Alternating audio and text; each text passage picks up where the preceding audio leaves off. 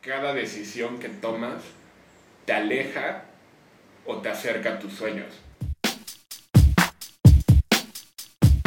¿Te has preguntado cómo llegó a ser lo que es hoy aquella persona que admiras?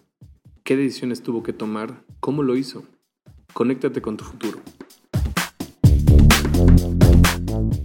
Hola, mi nombre es Edgar de Dios Godoy, tengo 30 años, estudié ingeniería en electrónica y computación y actualmente me dedico a emprender negocios, como una app que se llama Cabody, de una universidad que se llama Azteca Virtual y una agencia publicitaria que se llama la BBB. Yo creo que no es como que tomes una decisión como tal. Yo tomé el camino de emprender mis propios negocios y yo creo que es algo muy bueno, pero tampoco creo que sea algo para, para todos. Tienes que tener como un carácter muy especial, tienes que ser muy paciente. Yo creo que difícil esa parte no fue porque mm, como que todo el mundo quería emprender y, o sea, como en mi generación, o sea, eso estaba como muy de moda. La verdad es que mi carrera es una carrera muy demandada y muy bien pagada.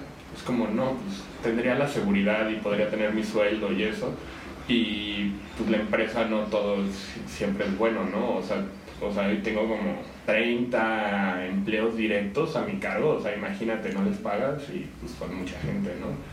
Entonces, y la situación no siempre es buena, a veces hay dinero, a veces no, a veces salen las cosas como pensaste, a veces no, entonces es complicado.